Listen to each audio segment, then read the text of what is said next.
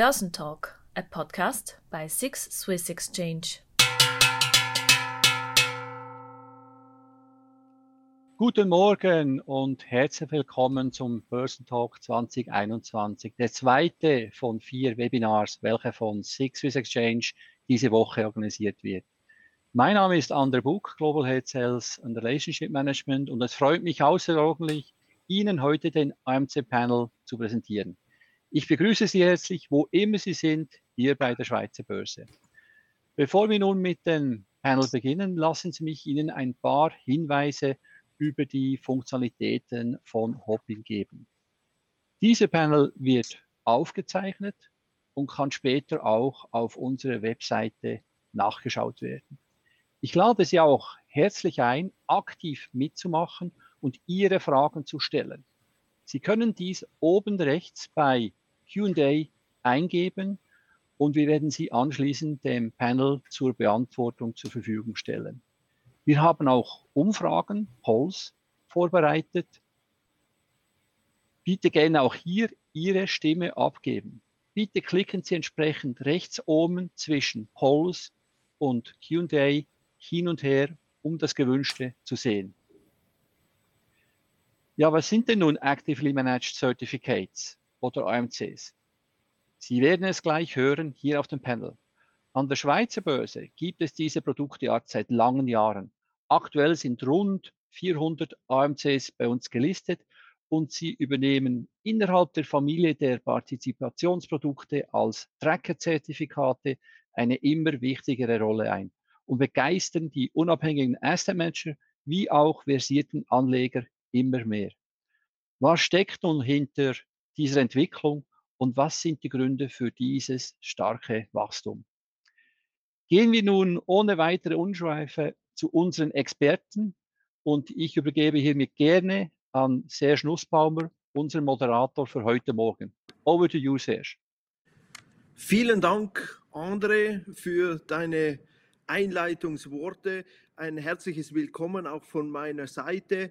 Mein Name ist Serge Nussbaumer, bin Chefredakteur vom Magazin Payoff. Wir befassen uns mit den strukturierten Produkten und es ist mir eine wirklich große Ehre, mein Panel heutigen Event begrüßen zu dürfen. Ähm, Hochkaräter aus der Branche, die ich Ihnen da gerne vorstellen würde. Bevor ich mit der Vorstellungsrunde beginne, möchte ich Sie nochmals aufrufen. Andre Buck hat das bereits getan. Stellen Sie hier Ihre Fragen, nutzen Sie ähm, die heutige Stunde, die wir da gemeinsam verbringen, um den Experten Ihre Fragen zu stellen. Nehmen Sie auch teil, es sind jetzt gerade Polls aufgeschaltet. Ähm, nehmen Sie da teil ähm, und wir werden das dann im Laufe der äh, heutigen Stunde dann alles integrieren. Es freut mich, dass ich hier äh, das Panel begrüßen darf. Ich beginne gleich ähm, mal mit Mauro Aversano.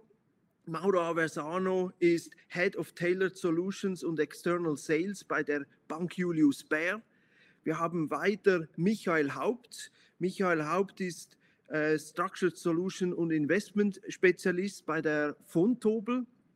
Weiter haben wir äh, Jamil Bahus, er ist CIO und Partner bei Gamma Financial AG. Und dann haben wir Stefan Wagner, Global Head of Business Development bei Vesta. Herzlich willkommen. Ähm, und ich freue mich, dass ihr hier seid. Für das Publikum ganz kurz, weil wir uns alle schon länger kennen, haben wir uns auf das Du geeinigt. Ähm, also hier ähm, fühlen Sie sich nicht ausgeschlossen diesbezüglich, ähm, ähm was wir da haben. Gleich zu Beginn mal so die Frage in die Runde. Und zwar so, wie ist eure Definition von einem AMC? Wie würdet ihr das einem Kunden, einem Interessierten näher bringen? Michael, darf ich dich da mal einladen? Ja, sehr gerne. Guten Morgen auch von meiner Seite.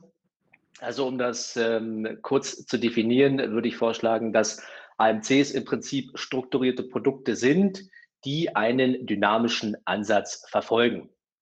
Zu einem AMC gehört klassischerweise auch ein Investment Manager oder Index-Sponsor, der die Indexstrategie vorgibt.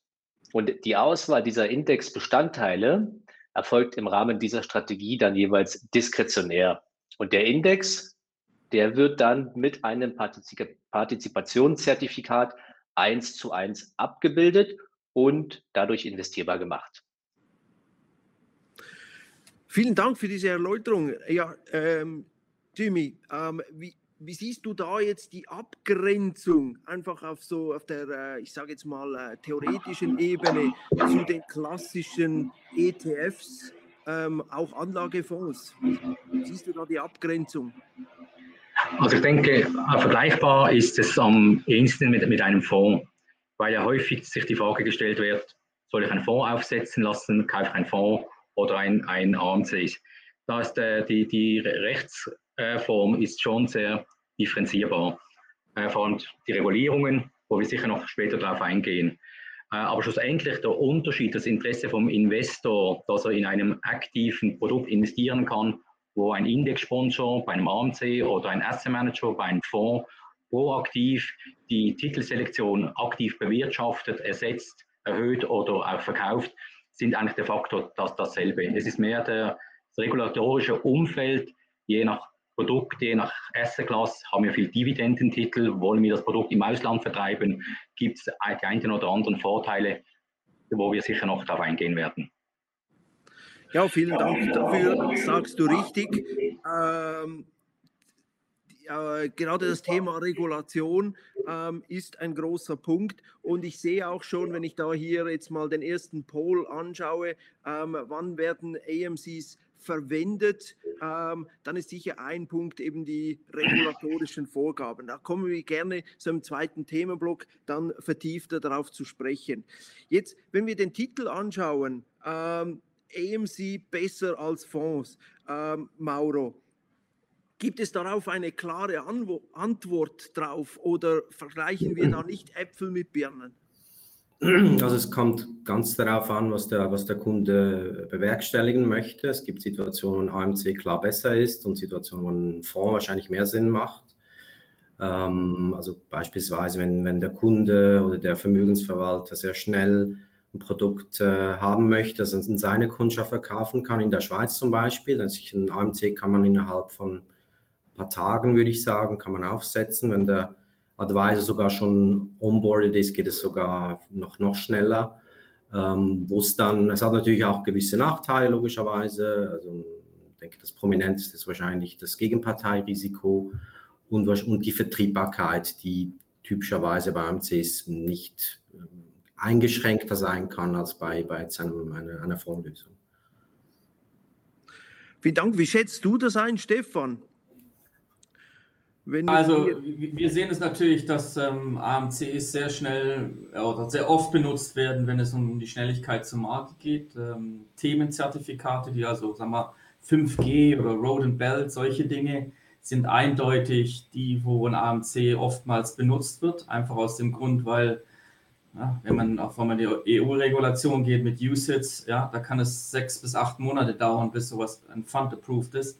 Bis dahin ist wahrscheinlich das Investment rational vorbei, wenn man in 5G investieren will. Aber wie Mauro gesagt hat, ja, es hat natürlich auch gewisse Limitierungen in der Distribution, vor allem wenn es zu einer gewissen Größe kommt und man dann weitergehen möchte. Okay, vielen Dank ähm, dafür. Jetzt haben wir ja vom Panel her eine ähm, sehr gute Aufteilung. Wir haben mit äh, Michael und mit Mauro eigentlich so die Vertreter der ähm, Sell-Side, die wir da drin haben. Wir haben äh, Jimmy mit seiner Gamma Financial die, die Buy-Side abgedeckt und mit, mit Stefan einen Anbieter einer, einer Plattform. Jetzt Andre Buck hat es bereits gesagt, wir haben äh, gelistet rund 400 Produkte an der Schweizer Börse.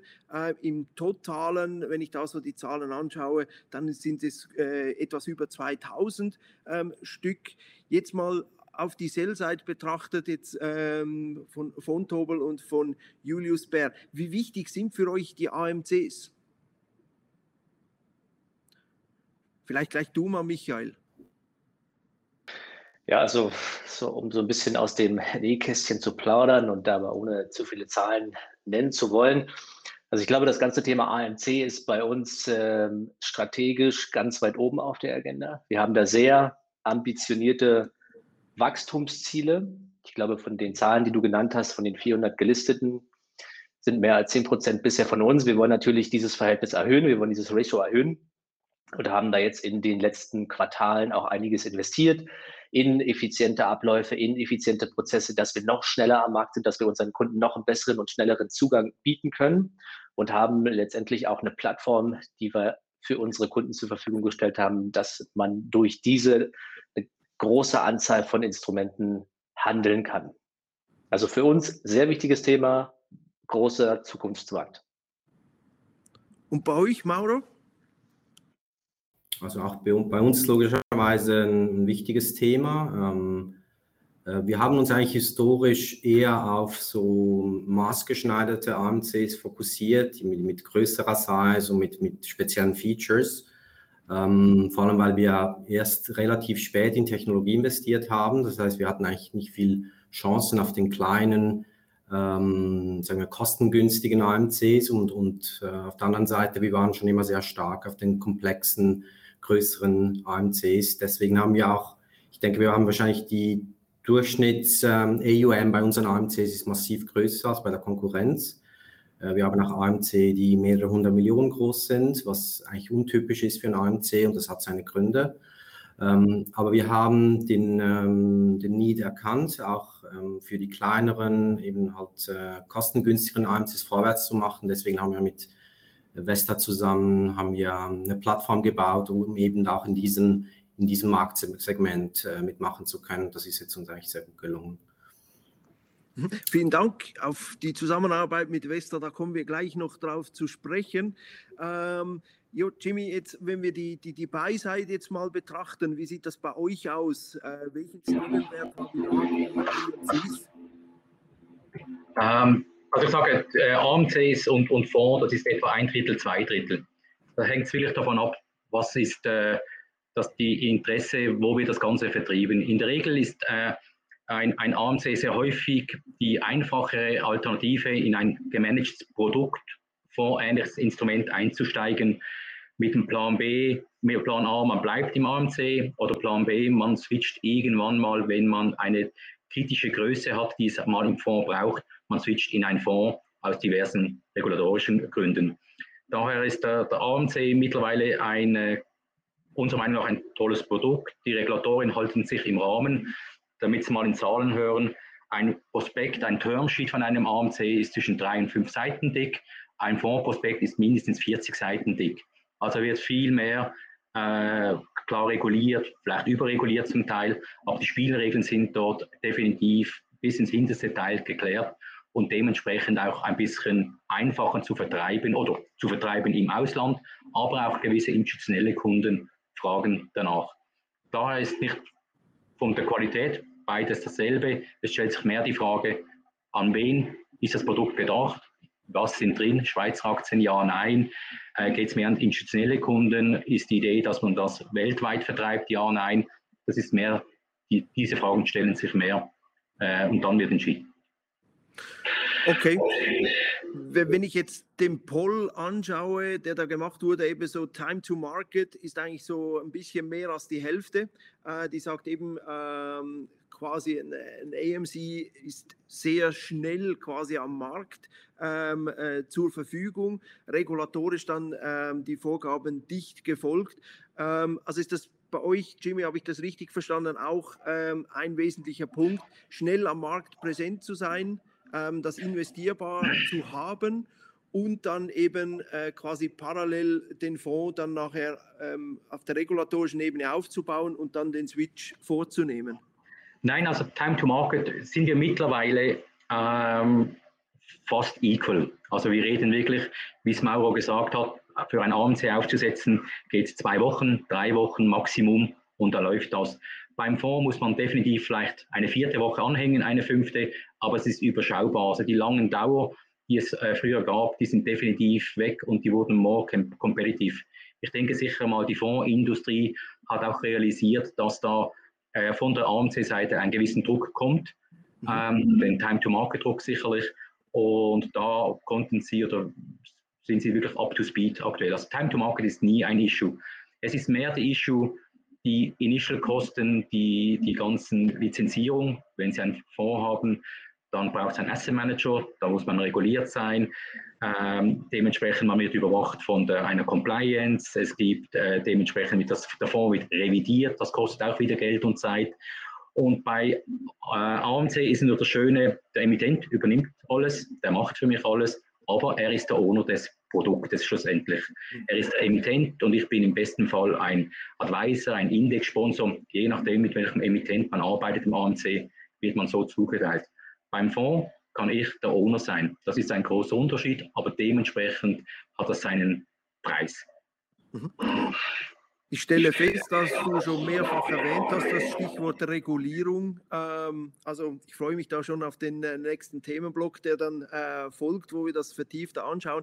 Ähm, bei dir, Michael, bei Fontobel, ähm, wie, wie nehmt ihr das wahr? Also wird der AMC effektiv häufig genutzt, eben für quasi als Vorbereitung für einen äh, Fonds dann, also dass dann irgendwann wenn genügend ähm, Notional drin ist, dass dann geswitcht wird oder spielt das weniger eine Rolle bei euch? Also es kann natürlich einer der Beweggründe sein für Kunden, die zunächst ein ANC aufsetzen. Der einfach her, der Time to Market her, auch der, der kleinen Size, die zunächst benötigt wird und dann versuchen, diese Strategie bei einer gewissen Größe in einen Fonds umzuwandeln. Aber in Bezug auf Häufigkeit kommt das eher weniger vor, sondern diese klassischen Vorteile vom, vom AMC, wie die Effizienz, wie die Flexibilität oder auch die Transparenz, die stehen ganz klar im, im Vordergrund hier bei der Lancierung von AMCs.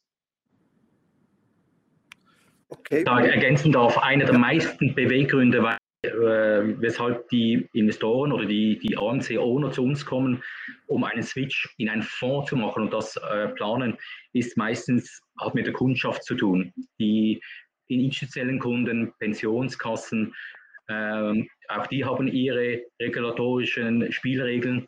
Und dort ist es schon meistens so, dass halt ein AMC ein strukturiertes Produkt ist. Je nachdem hat man noch äh, streng genommen ein Emittentenrisiko und dass per Default sie einfach ganz klar ähm, den Fonds äh, vorziehen. Das heißt, wenn jemand die kritische Größe hat und wirklich expandieren möchte, A, Kundschaft, institutionelle Kundschaft und B, auch im Ausland aktiv sein möchte, den Vertrieb im Ausland proaktiv machen möchte, äh, das sind meistens die Überlegungen, äh, dass man dann switcht oder mit dem Gedanken spielt, wieso nicht ein Fonds. Aber sonst absolut mit Michael einverstanden. Also was bei uns vorgekommen ist, äh, Serge, äh, dass die ursprünglich hatte der Vermögensverwalter diese Absicht, aber dann hat es nicht mehr gemacht, weil er eben dann die Vorzüge kennengelernt hat, die ein AMC mit sich bringen kann. Mhm. Deswegen konnten wir eben bei einigen AMCs im kleinstelligen äh, Asset-Bereich wachsen. Also, äh, eben, also beispielsweise, wenn, wenn, wir, also wenn das AMC daherkommt, dann sind die Assets bei uns, das Risk Management macht, kommt von uns und deswegen sind wir dann auch bereit, beispielsweise ähm, Fremdkapitaleinsatz zuzulasten. Ähm, wir sind bereit, FIDA-Strukturen zu machen, die, die, äh, die zusätzliche Features oder zusätzliche Risiken einbauen. Also was oft beispielsweise vorkommt, ist, dass ein kleinerer Vermögensverwalter einen Fonds aufsetzen möchte und das vielleicht auch macht. Und dann findet er heraus, dass viele Custodian-Banken das nicht belehnen. Und je nach Kundschaft ist das, ist das ein Problem. Und, und dieses Problem gibt es zumindest bei unseren AMC-Lösungen nicht, weil wenn, wenn, wenn du mal ein AMC hast, ähm, dann können wir zu jedem Zeitpunkt ein FIDA-Zertifikat machen, welches dieses äh, AMC als Underline verwendet und da können wir Leverage einbauen und das ist dann eigentlich äquivalent zu einer, zu einer Belehnung bei einer, bei einer Custodian Bank. Ja. Vielleicht noch ein Kommentar zum Jimmy. Also völlig einverstanden, Jimmy, was du sagtest in Bezug auf ähm, Einsatz in ausländischen Märkten. Aber was wir natürlich auch machen können mit AMCs, ist ja das Listing, das öffentliche Angebot. Und für dieses öffentliche Angebot kannst du natürlich ja auch ein Listing nicht nur in der Schweiz beantragen, sondern auch in anderen Jurisdiktionen, wie in Deutschland, wie in Skandinavien, wie aber auch in Italien, um dort diese lokalen Märkte auch bedienen zu können. Mhm.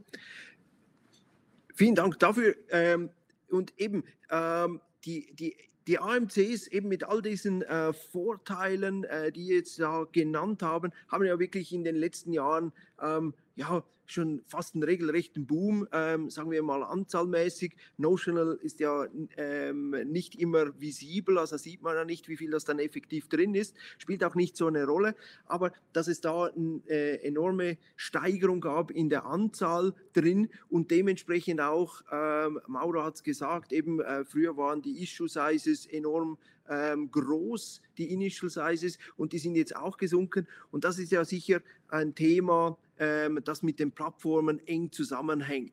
Und ähm, eben ein Anbieter hier ähm, mit Vesta. Stefan, ihr seid ja so quasi, ich sage jetzt mal, ähm, etwas quer in der Landschaft, jetzt äh, verstehe mich nicht falsch, äh, einfach im Stichwort, ihr seid keine Emittentin, ähm, ihr seid keine irgendwie Bank, sondern alles von Scratch auf äh, gegründet. Was habt ihr da gemacht? Ja, also wie du schon gesagt hast, wir sind ein, ein Fintech-Unternehmen, wir sind kein Emittent und wir sind auch nicht interessiert, mit den existierenden Emittenten in Konkurrenz zu treten, sondern wir wollen denen helfen, ihr Business skalierbarer zu machen. Du hast es erwähnt, die Minimum AUM Sizes gehen nach unten. Da macht es natürlich sehr viel Sinn, viele dieser Prozesse zu automatisieren. Und das kam daraus natürlich, dass also unser Senior Management, aber auch unsere Gründer, wir hatten extreme Erfahrung in dem Geschäft. Wir haben entweder sowas geleitet vorher schon mal oder in der Technologie gearbeitet. Und so rum haben wir das als eindeutige Notwendigkeit gesehen, weil diese Geschäfte natürlich unglaublich über die letzten Jahre gewachsen sind. Also wir haben eine Schätzung gemacht Ende 2019, das ist jetzt global gesehen, dass ungefähr eine Trillion US-Dollar outstanding ist in AUMs. Ein großer Teil davon kommt aus Asien natürlich, nicht nur in der Schweiz. Das ist ein unglaublicher Markt.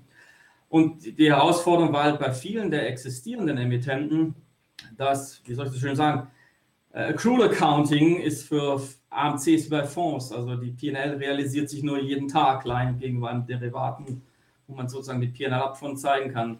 Und deswegen waren auch viele dieser Banken Tag 1 nie bereit, groß zu investieren. Nun, wir bieten eine Plattform an, diesen Emittenten es erlaubt, mit geringen Kosten zu starten und die Kosten, die dann weiter auch auf sie zukommen, kommen nur, wenn sie auch wieder auf der Gegenseite sozusagen Geld verdienen mit der ganzen.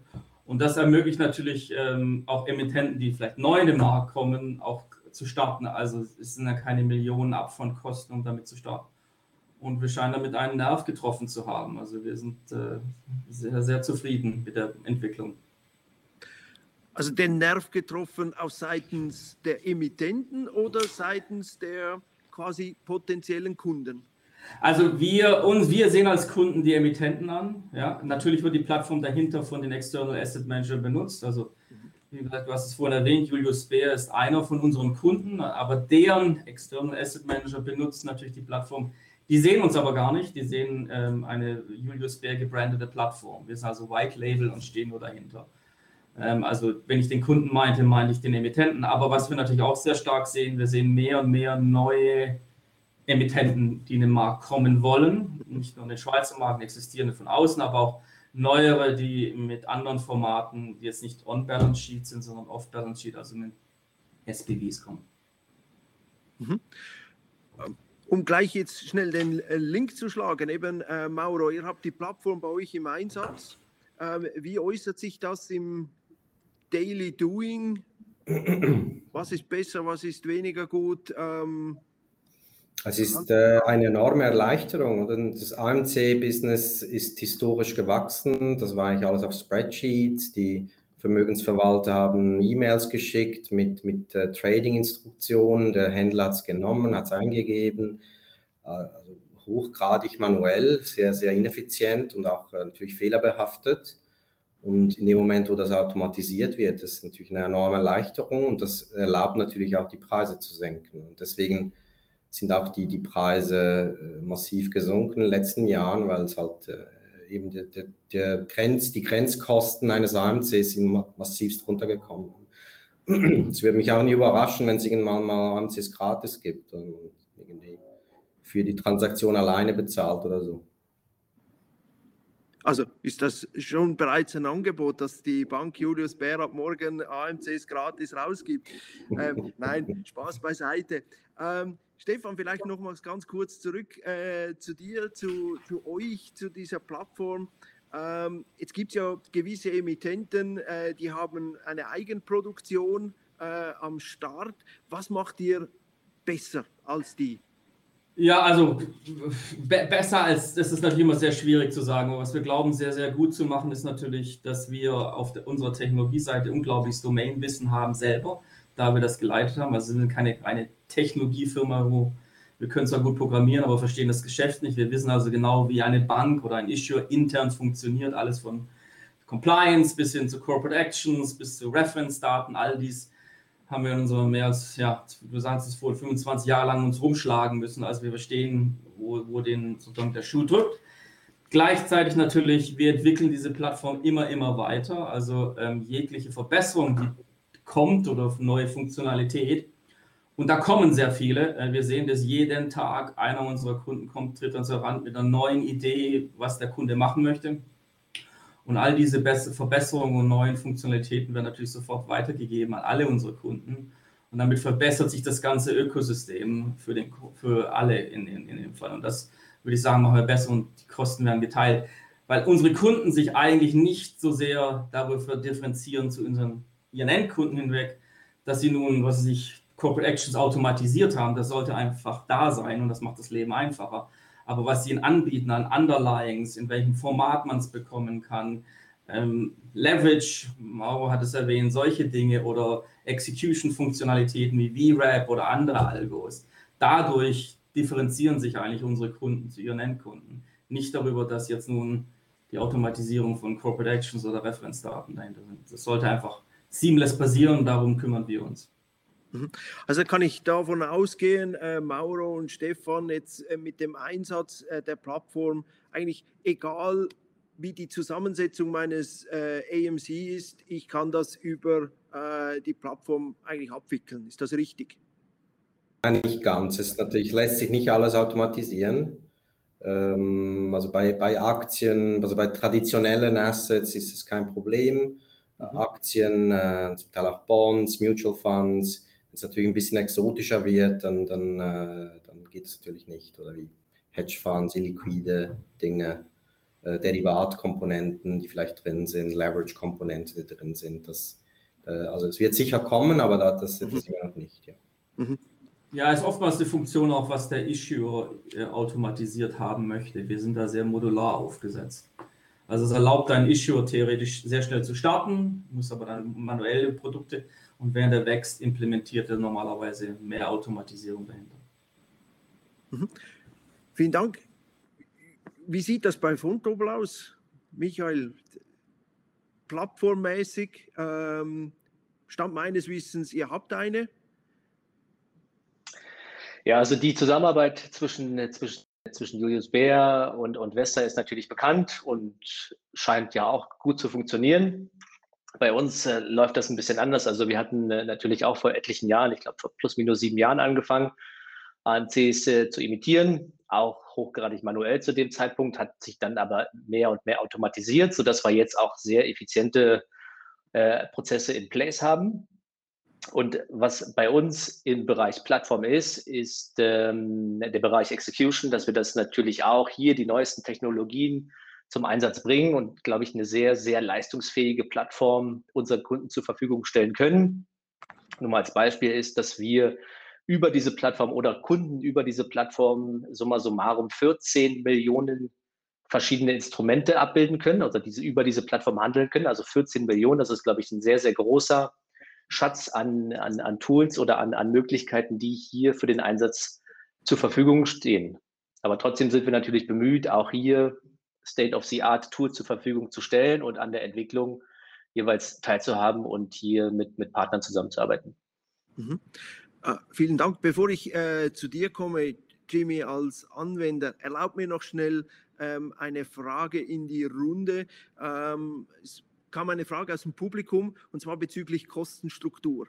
Ähm, passt jetzt, glaube ich, gerade ähm, gut meiner Ansicht nach ähm, in diesem Bereich drin. Mauro, du hast es ja erwähnt, ähm, eben es gibt die, ich sage jetzt mal, eher komplexeren äh, Strukturen. Ähm, die fahren natürlich eine eigene Kostenschiene, denke ich jetzt mal, als eher die ähm, quasi die über die Plattform laufen. Aber was kannst du uns da so einfach so Range her mal mitgeben, wie das bei euch aussieht?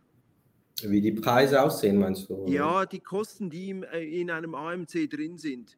Äh, mhm. Gibt es da einen Range? Kannst du uns da etwas sagen oder von was ist es abhängig? Ja, sicher. Also, ich meine, die Kostenkomponenten sind die Management Fee oder Administration Fee, mhm. äh, die, die also quasi jeden Tag belastet wird. Ähm, es gibt in der Regel eine Transaktionsfee, die, ähm, die äh, typischerweise eine, eine, zusätzliche, wie soll ich sagen, Rentabilitätskomponente für die Bank bedeuten kann.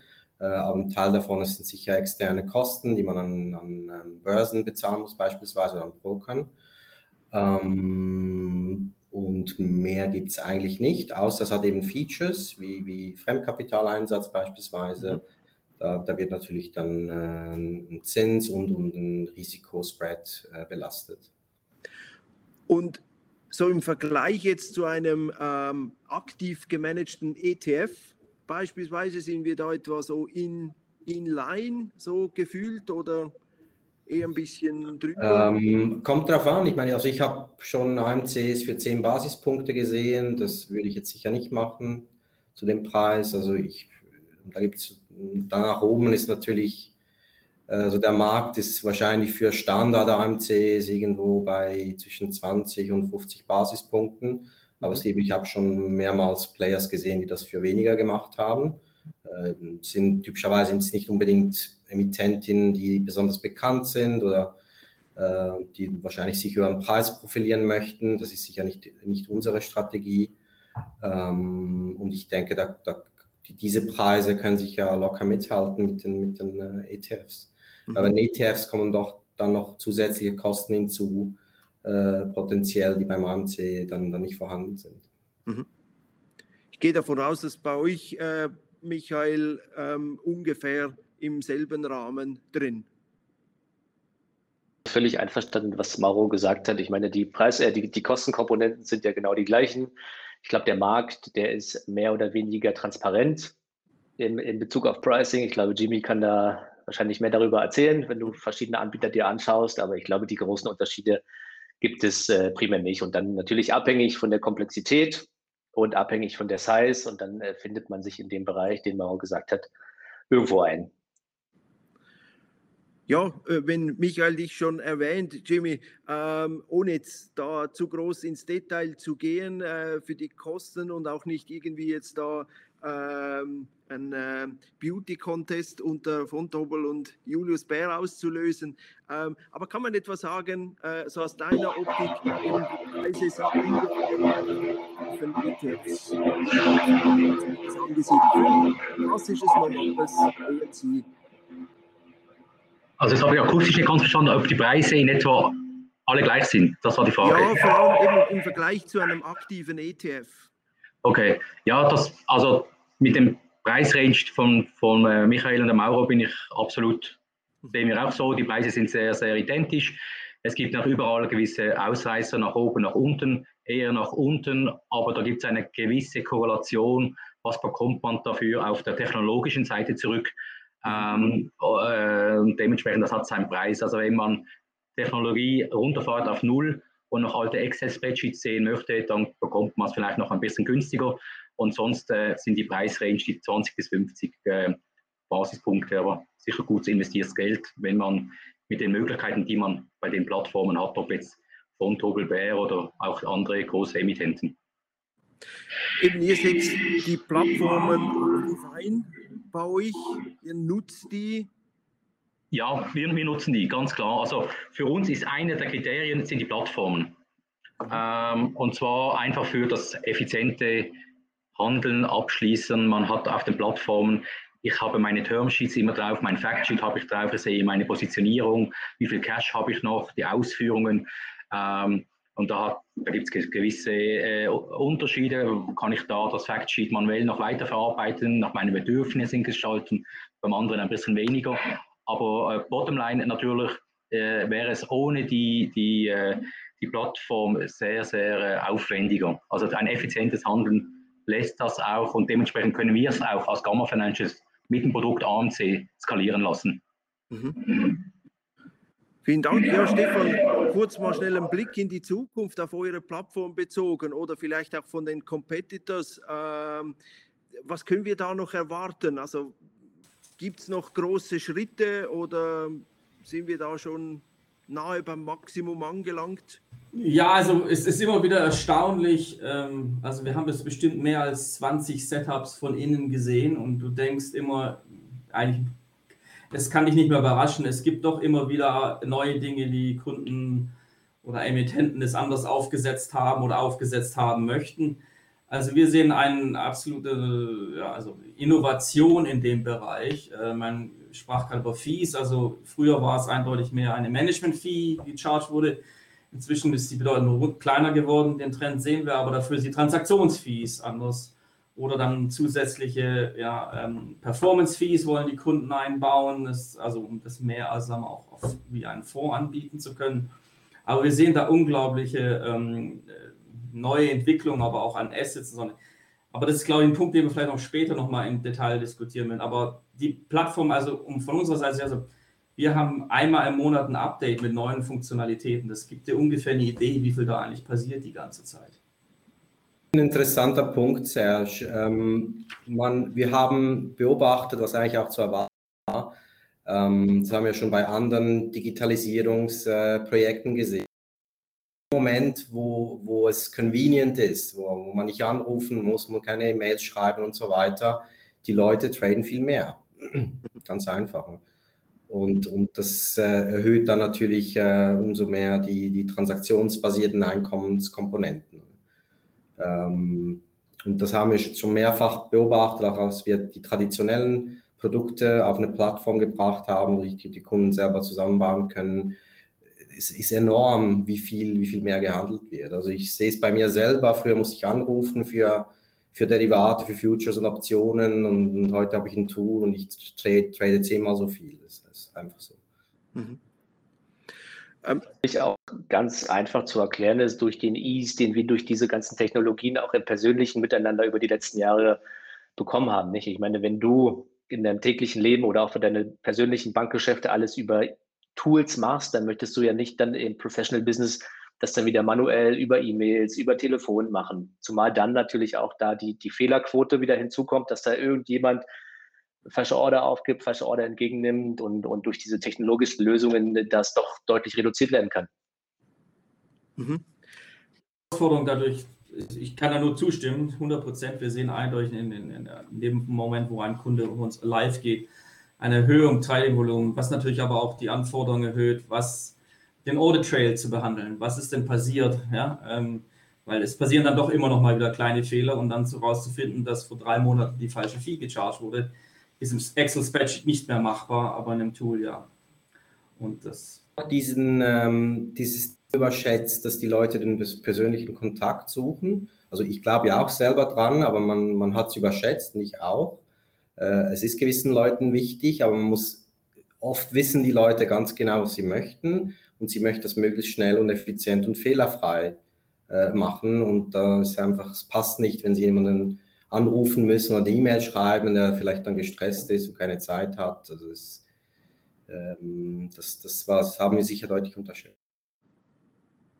Mhm. Also riesiger Zukunftsmarkt, komme da gerne am Ende nochmals äh, darauf zurück, nehme da gerne die Inputs auf.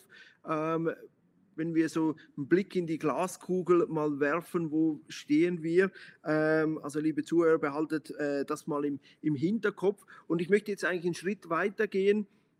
Ähm, äh, Jimmy Bauhaus hat es schon mehrfach angetönt, ähm, das Stichwort Regulierung ähm, ist ja ein großes Thema. Und ich sage jetzt mal etwas salopp gesagt, ähm, Fonds sind reguliert, EMCs nicht. Und deswegen sind AMCs ähm, quasi erfolgreicher? Ja gut, will, ich will das nicht so ähm, sagen. Es ist ja, man muss mal einen Schritt zurückgehen von der, von der Rechtsform. Oder wer ist der Owner von einem Produkt? Bei einem ANC ist es ganz klar, steht ein Termsheet, der Emittent, die Bank ist der Owner vom Produkt. Und dazu kommt dann ein Advisor oder Indexsponsor oder wie immer das denn benannt wird. Bei einem äh, Fonds man ist reguliert, man über, wird überwacht von der FINMA, man braucht eine Lizenz dafür, der Prospekt regelt alles, aber ich bin der Owner. Ich bin wirklich der Owner vom Produkt, vom Fonds. Das heißt, ich kann morgen die Depotbank auswechseln, ich kann morgen die Fondsadministration auswechseln, ich kann morgen meine Revisionsgesellschaft auswechseln. Ich bin im Driver Seat, der gehört mir. Und jetzt gehe ich noch einen Schritt weiter. Was gehört mir wirklich? Auch die Aktien gehören mir, sprich dem Fonds ähm, ist der Owner. Das heißt, ich kann an die Generalversammlung gehen, die Dividenden gehören mir, ich bekomme die Verrechnungssteuer zurück, ich entscheide Lending, Borrowing, möchte ich das? Wenn ja, bekomme ich die Fees.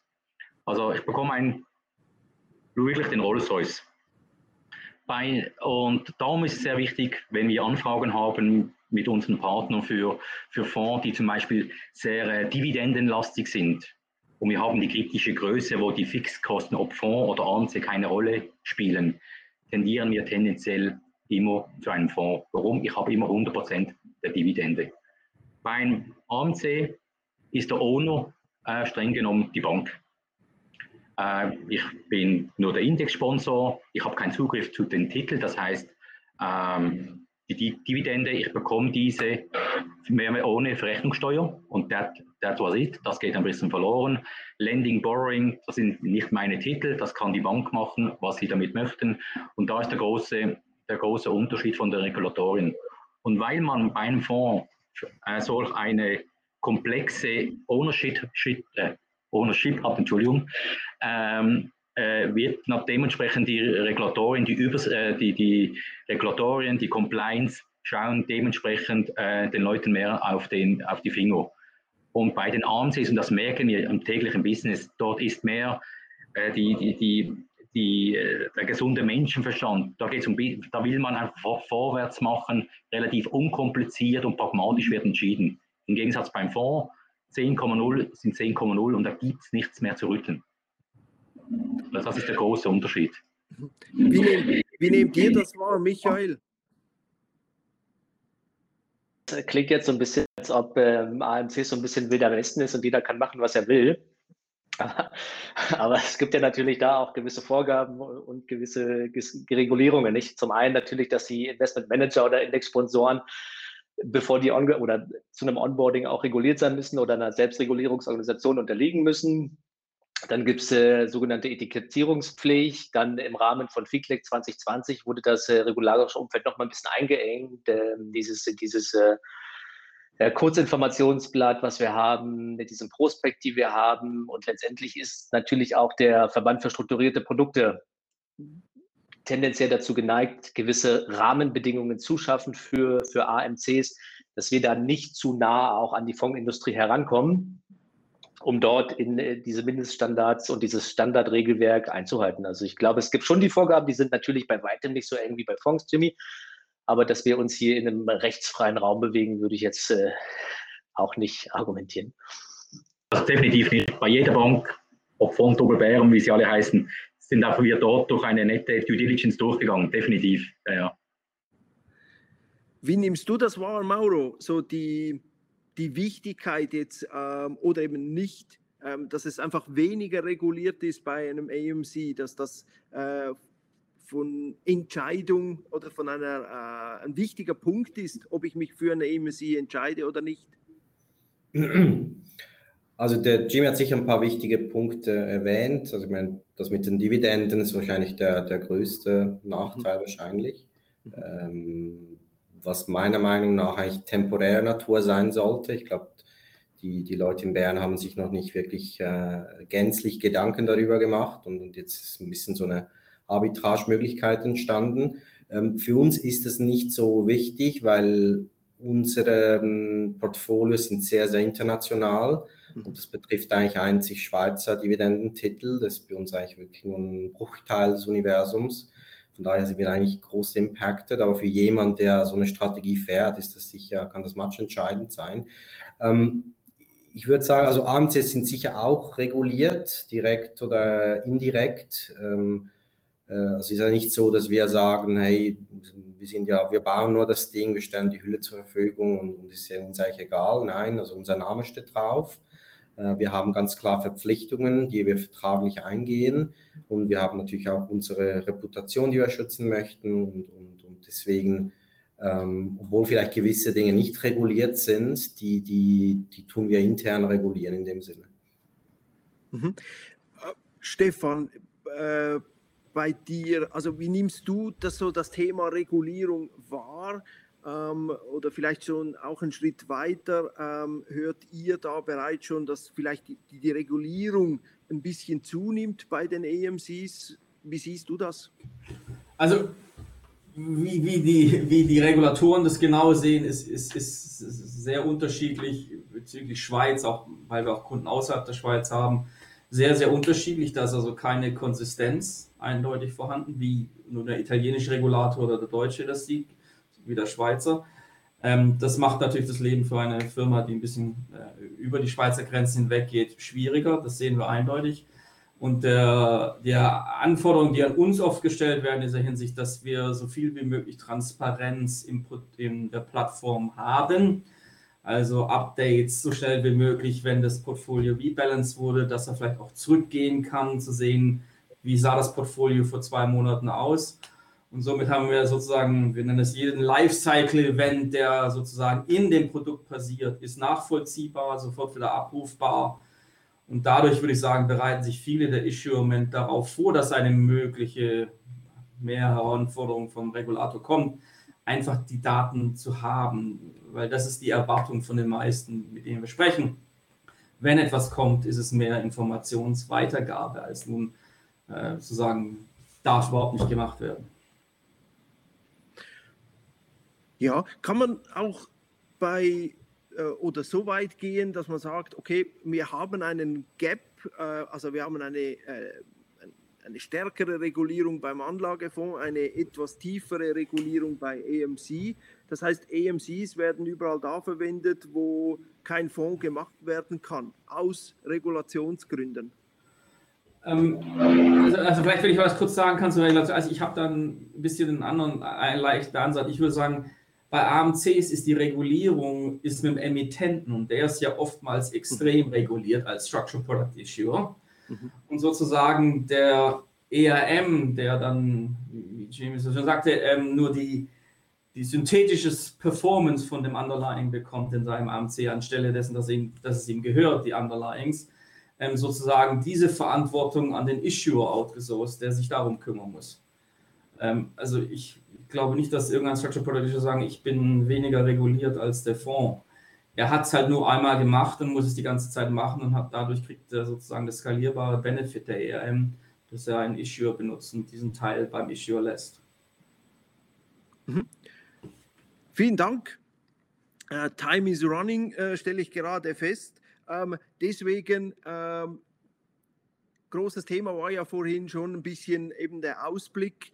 Ähm, die, der Blick in die Kristallkugel, so mal die Frage in die Runde. Wo stehen wir mit den AMCs in den nächsten fünf Jahren oder in fünf Jahren? Wo sind wir da? Michael, was meinst du? Ja, wie gesagt, die Glaskugel, aber ich glaube, ohne mit einer sehr großen Wahrscheinlichkeit sind wir deutlich größer als heute. Fünf Jahre ist ein langer Zeitraum, wenn es um AMCs geht. Wenn wir zurückblicken, vor fünf Jahren war die Landschaft noch eine ganz, ganz andere und ich glaube, in fünf Jahren werden wir eine deutliche Zunahme an AMCs, aber auch natürlich an, an Volumina sehen. Das ist keine Frage. Wie schätzt du das ein, Jimmy? Ich denke, äh, der, der Wachstum wird noch stetig anziehen. Wir verspüren speziell von verschiedenen Kollegen, Vermögensverwalter, das Bedürfnis, dass sie relativ äh, unkompliziert zu einem Gefäß kommen, wo sie ihre Kunden mit einem Valor mit einer Easy-Nummer abdecken können.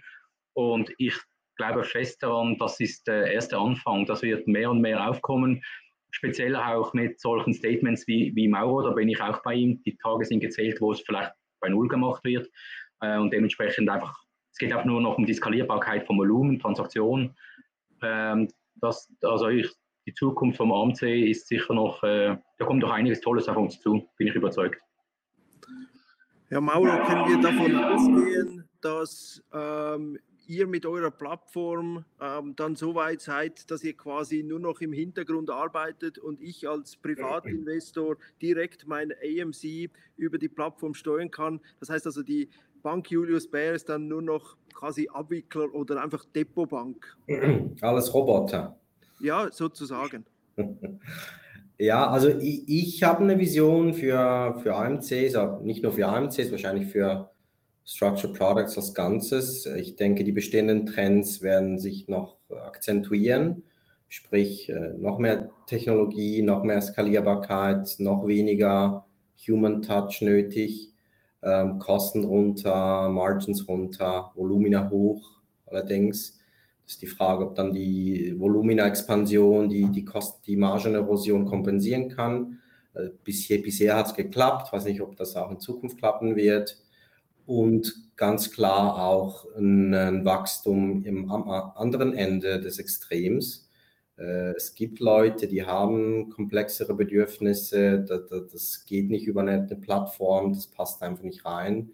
Die sind bereit zu bezahlen, die haben eine gewisse Größe und wir sehen auch äh, da. Wir haben großes Wachstum gesehen am anderen Ende des Spektrums und ich denke, das wird auch so weitergehen.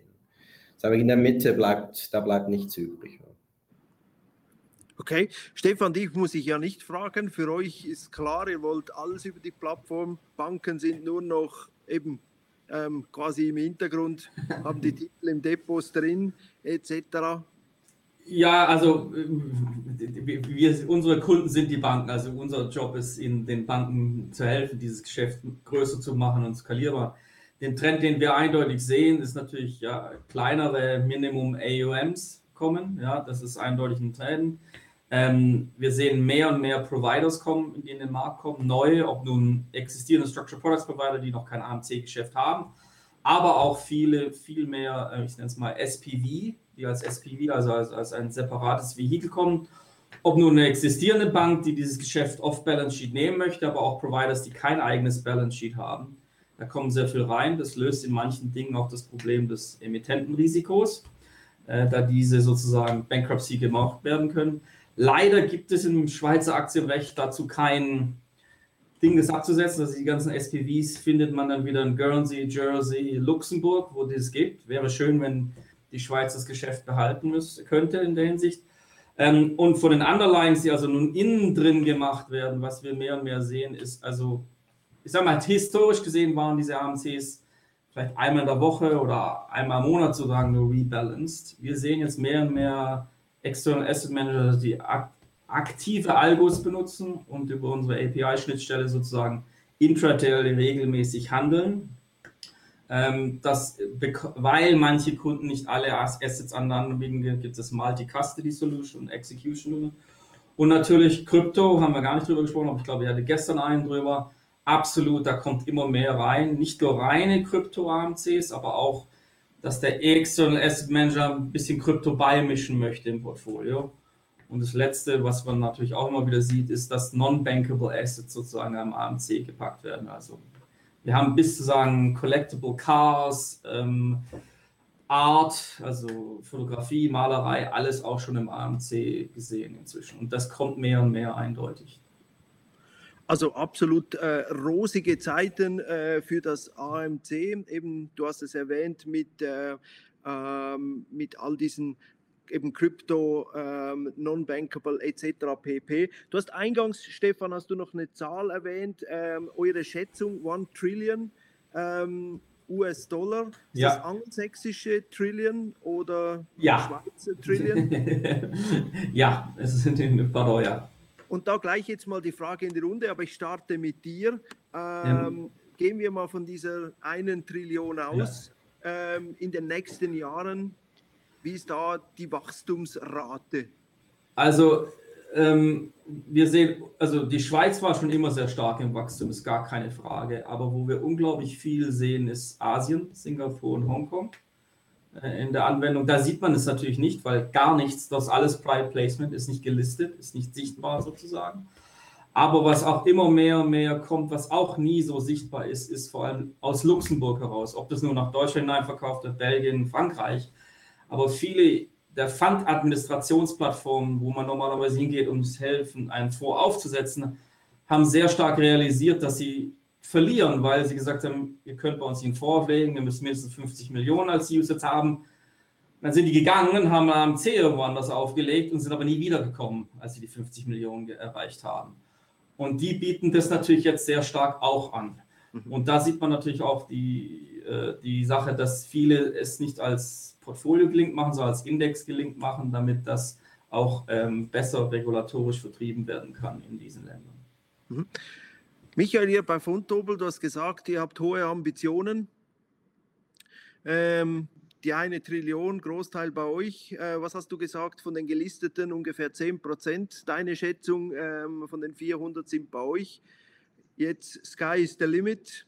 Wo geht es hin bei Fundobel? Was erwartet ihr da? Steil nach oben. Also äh, Penetration, wie Stefan sagt, ist in der Schweiz natürlich schon deutlich höher als in anderen Ländern. Wir sehen einen Uptick in Asien, ganz andere Volumina. Und jetzt jüngst auch von unseren Kollegen aus Deutschland, die in Frankfurt sind, sehen wir auch da im deutschen Markt, dass da die Nachfrage mehr und mehr zunimmt. Also auch hier nördlich der Grenze gibt es äh, große Nachfrage nach AMC jüngst. Und bei euch, Mauro? Gut, ihr kommt mit der Null Null-Kosten-Variante, nein. Ähm, Robin ähm, Hood der AMCs. Ja, genau. Wo geht bei euch da hin? Also, äh, wie sind da die Ambitionen? Also, wir sehen es pragmatisch. Wenn es äh, weiterhin ein attraktives Geschäft ist, dann sind wir sicher dabei. Wenn es irgendwann mal Richtung Robin Hood geht, wahrscheinlich nicht mehr. Mhm. Ähm, ich sehe durchaus Wachstum eben an diesen beiden Enden der, des Spektrums. Deswegen werden wir weiterhin in Digitalisierung investieren. Ähm, äh, wir sehen, dass da doch die Margenerosion von den Trading-Aktivitäten kompensiert wird. Das, das, äh, das macht für uns immer noch Sinn. Und wir sehen eben auch äh, sehr, sehr interessantes Wachstum bei den höhermargigeren, komplexen Strukturen. Und, und äh, von daher, ich glaube, es wird nicht äh, äh, ein Business sein, was jetzt irgendwie extrem wichtig sein wird. Es ist, aber es ist ein wichtiger Bestandteil in unserem Portfolio von, von Aktivitäten. Okay, vielen Dank. Äh, bei dir, Jimmy, keine Angst, dass du, euer Business quasi äh, vom externen Vermögensverwalter obsolet wird? Nein, nein, nein. Also Angst definitiv keine. Nein. Äh, also wir sehen eine äh, sehr rege Nachfrage von AMCs nach wie vor, aber auch auf der Fondsseite, eben je nach Kundenbedürfnis und speziell von den Vermögensverwaltungen, wo wir dann mit denen zusammenarbeiten als regulierter Asset Manager. Ähm, also die, die Nachfrage hat definitiv ähm, trotz dem ganzen speziellen letzten Jahr äh, massiv zugenommen. Mhm. Vielen Dank. Ich, ich, erlaube mir hier gleich mal schnell äh, einen Einschub zu machen. Sind da ähm, ganz spannende Fragen reingekommen. Und zwar den einen äh, möchte ich gleich mal dir äh, übergeben, Michael. Ähm, gibt es eigentlich auch ein AMC auf Rohstofffutures oder wäre das überhaupt abbildbar? Oh, du bist noch mute.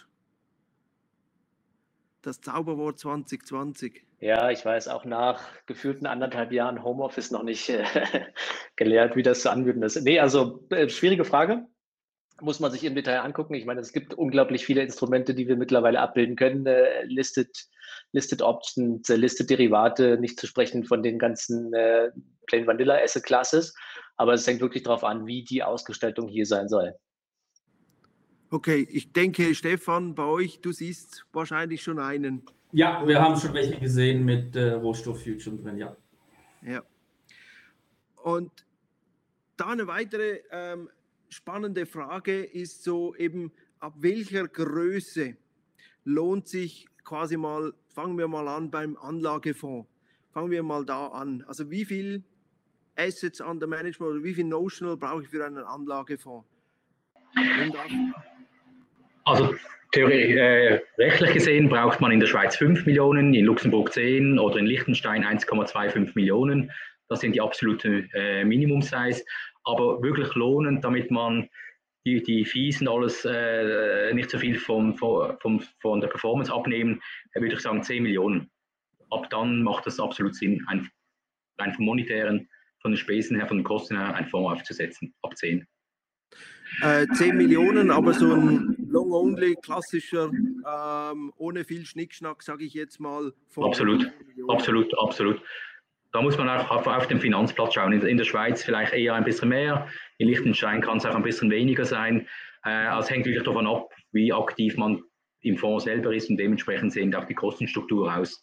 Aber die Minimum, die angegeben sind, die fünf, das ist definitiv möglich, aber äh, äh, rate ich definitiv ab davon. Mhm. Die zwei Vertreter jetzt da von der Sell-Side, also Michael und Mauro, ähm, eben für so ein vergleichbares AMC, was muss ich da an Notional bringen? Eben wohlverstanden eines ohne viel Schnickschnack drin, klassisch. Ein paar Millionen ist man dabei. Ein paar weniger oder ein paar mehr? Zwei, zwei, drei Millionen würde ich sagen. okay. Wie sieht das Fonddobel? Also ähnliche Range. Okay. Ja. Okay, in diesem Bereich drin, also deutlich tiefer.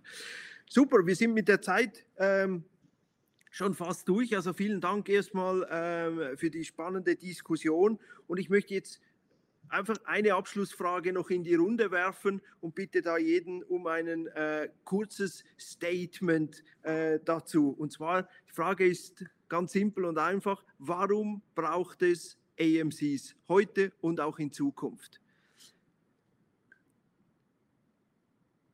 Ja, Michael, du hast schon unmute gestellt. Ja, um sicher zu gehen, dass ich auch diesmal gehört werde.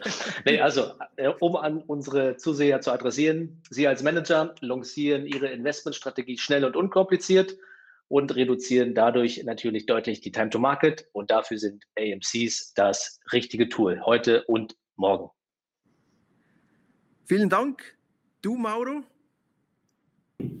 Ähm, wir haben, denke ich, alle wichtigsten Dinge beim Namen genannt. Man ist schneller, oft kostengünstiger unterwegs und für mich das Wichtigste ist, man ist deutlich flexibler unterwegs.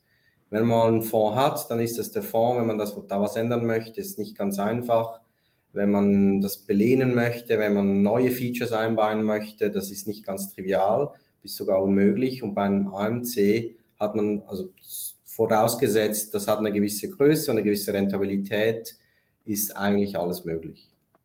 Beim Aufsetzen, aber auch danach im Sinne von Modifikation und im Sinne von eben äh, beispielsweise Neuinkarnationen derselben Strategie sehr, sehr kostengünstig und schnell liefern zu können, ohne dass, da, dass der Aufwand für den Vermögensverwalter steigt. Das ist das, das Schöne dabei.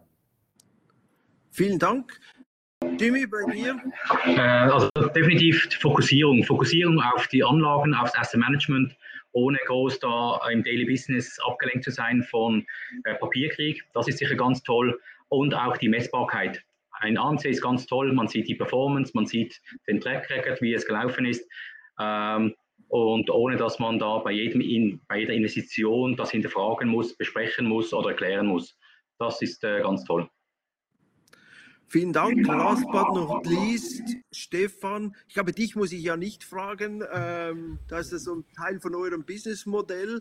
Ähm, ja, wir glauben, wir glauben natürlich an den Business Case AMC, ist keine Frage. Ich kann es nur wiederholen. Also es Flexibilität, Time to Market und vor allem für den External Asset Manager so eine Strategie managen möchte. Ähm, ich habe das lange nur selber gemacht in, in einem Fonds man verbringt eine Menge Zeit, sich mit seinem externen Administrator, seiner Menko, seinem Revisor, seinem Auditor, der jedes Jahr einen neuen schickt, der nicht versteht, um was es geht, sich zu kümmern. Bei einem AMC fällt das alles weg. Man kann sich eigentlich auf das fokussieren, was man dem Kunden verkaufen möchte, nämlich sein Investmentmanagement und was man dabei einbringen kann. Vielen Dank dir, Stefan. Wir haben leicht überzogen. Ähm, kommen wir hier zum Abschluss. Ich möchte mich ganz herzlich bei meinem Panel bedanken. Also bei äh, Stefan Wagner von Wester, Michael Haupt von Fontobel, Jimmy Baus von Gamma Financial, Mauro Aversano von der Bank Julius Baer. Vielen herzlichen Dank für die spannende Diskussion. Ich möchte mich weiter bedanken bei der, bei der SIX ähm, einerseits für das Aufstellen des äh, Börsen Talks mit diesen, all diesen spannenden Themen, geht ja heute Nachmittag gleich weiter. Ähm, und auch für die Möglichkeit hier äh, mich als Moderator zu betätigen. Also vielen Dank, äh, Six, dafür. Dann natürlich bei Ihnen, wertes Publikum, dass Sie da die Stunde mit uns verbracht haben, die gute Stunde mit diesen spannenden Themen, mit diesen spannenden Fragen, die Sie auch gestellt haben. Ich wünsche Ihnen allen viel Erfolg an der Börse, viele spannende Trades. Ähm, Sie kennen jetzt da die Vertreter von der, der Sell-Side, von der Buy-Side oder Plattformanbieter. Also da nutzen Sie äh, diese Möglichkeit, nutzen Sie dieses Know-how. In diesem Sinne, einen schönen äh, und bis demnächst beim nächsten Börsentalk. Vielen Dank, auf Wiedersehen. Vielen Dank. Vielen Dank. Tschüss. Börsentalk was brought to you by Six Swiss Exchange.